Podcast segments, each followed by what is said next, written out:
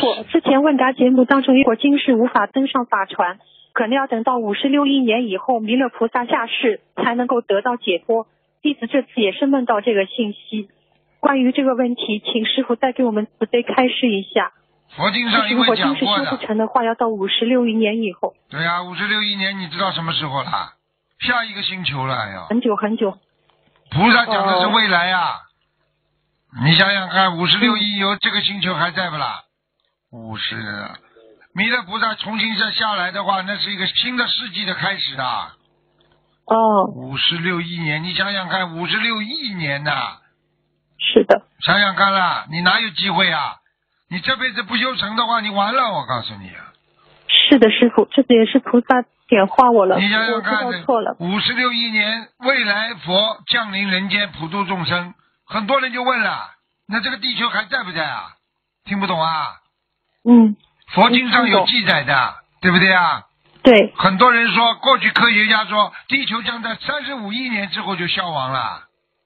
是，你说这个哪有啊？看了是，是的，现在知道吧？未来弥勒所以佛我们这，辈子未来真的弥勒佛需要在降临人间的时候，还有谁啦？还有你师傅啦？还有你啦？谁知道你是谁啊？你是不是变成一个动物都不知道了？是的，想一想了，人间真的很苦的。你想想看，你看看兜率天，他是欲界的第四天，释迦牟尼佛在成佛之前，对不对？他是从兜率天降生人间成佛的。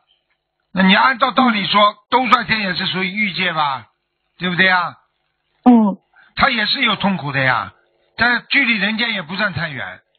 那么这里说的弥勒净土，这时间和人间的不同，嗯人间四百年，斗率天只是过了一天呐，所以你算起来五十七亿哦年在斗率天，也就是很短的时间呐，明白了吗？